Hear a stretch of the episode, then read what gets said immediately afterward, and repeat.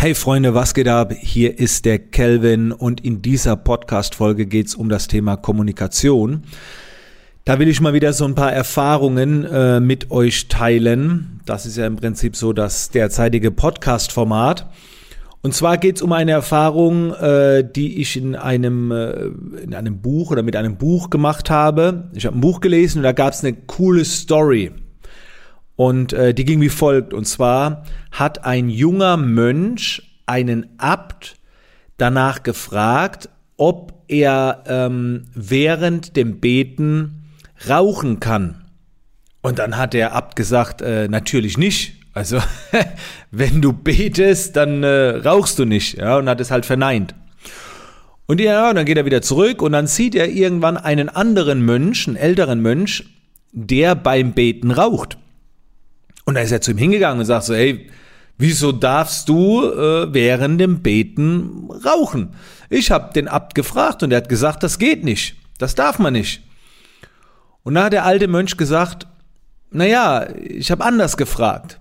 Ich bin zum Abt hingegangen und habe gefragt, ob ich während dem Rauchen auch dabei beten darf.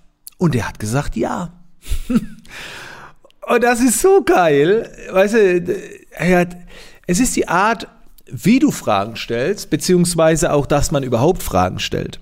Und das gepaart mit der Erfahrung von vorgestern, denn da hatte ich ein Event, waren 170 Teilnehmer vor Ort und ich habe sehr, sehr viele Gespräche geführt. Und dann ist es ja so, wenn ich mit jemandem ins Quatschen komme, dann habe ich schon so das Gefühl, dass der Teilnehmer genau weiß, aha, ich habe jetzt nicht viel Zeit, ich kann eine Frage stellen, da warten noch acht andere, also ich muss auf den Punkt kommen, die Frage muss gut sein und so weiter. Und was ich dann aber feststelle, ist, dass die Frage selten vorbereitet ist.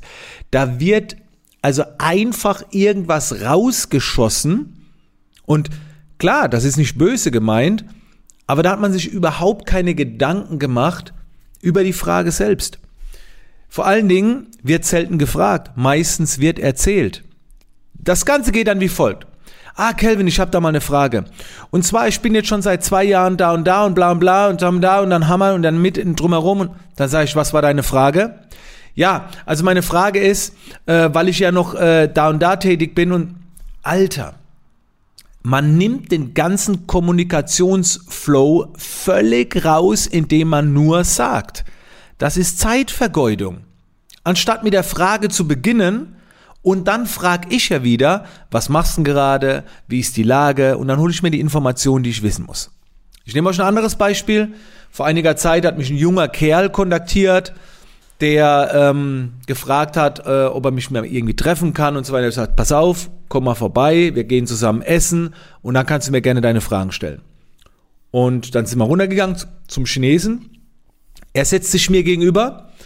So, und äh, dann sagt er folgendes. Gut, ähm, ich erzähle dir vielleicht erst einmal, was ich alles mache. Also ich kam vor fünf Jahren da und dazu, dann habe ich ihn eine Minute reden lassen und da habe ich Folgendes zu ihm gesagt. Sag ich, pass mal auf, du kannst mir das gerne alles erzählen und ich höre mir das alles an, aber dann wirst du von mir nichts erfahren. Willst du deine Zeit jetzt hier wirklich vergeuden, indem du mir erzählst, was du alles machst? Oder willst du mir eine Frage stellen, weil du weiterkommen willst? So, das klingt natürlich erstmal arrogant, aber deswegen ist er ja gekommen. Ja, ich habe gedacht, ich erzähle dir erstmal alles. Sag ich, du vergeudest gerade. Denn wer redet, erfährt nichts. Und wer fragt, erfährt was. Und okay, dann habe ich gesagt, pass auf, ich hol mir jetzt was zu essen und wenn ich zurückkomme, stellst du mir deine Frage. Und dann kam er zurück, äh, dann kam ich zurück und hat er gesagt, okay, Kelvin, was würdest du tun, wenn du jetzt jünger wärst, angenommen in meinem Alter, und du willst das, das und das und das? Und dann habe ich erzählt. Dann hat er die nächste Frage gestellt. Und auf einmal war es cool. So. Aber ich habe ihm die Zeit gegeben und habe ihn natürlich auch unter Druck gesetzt, die richtigen Fragen zu stellen. Ich habe neulich wieder einen Livestream gemacht. Nennt mir mal, was ihr macht, wo ihr gerade so hängt und ich gebe euch dann ein paar Vorlagen. Ja, Fotograf Kunden bekommen. So, anstatt tiefer reinzugehen, ne, schon ein bisschen mehr detaillierter sich Gedanken zu machen, da wird halt einfach wild rausgeschossen. Und da will ich euch einfach mit dieser Podcast-Folge so ein bisschen nochmal an die Story erinnern vom Mönch und, den, und dem Abt, der hat sich vor gut überlegt, wie er fragt, ist vielleicht, hat zuerst andere Fragen im Kopf gehabt, ist sie durchgegangen, was könnte als Antwort kommen, wie kann ich das umgehen, der hat sich einfach Gedanken gemacht. Und gerade wenn ihr einmalige Möglichkeiten habt, irgendwo eine Frage zu stellen und so weiter, dann macht euch vorher Gedanken und vor allen Dingen fragt viel mehr und sagt weniger. Also das war mal wieder heute so eine Erfahrung aus dem Buch raus, wo ich gedacht habe, Alter, wie geil. Ich kannte das zwar schon, die Story, aber ich habe mich so daran erinnert gefühlt. Und ich habe heute zum Beispiel den ganzen Tag Calls mit möglichen Interessenten für mein Bootcamp und so weiter.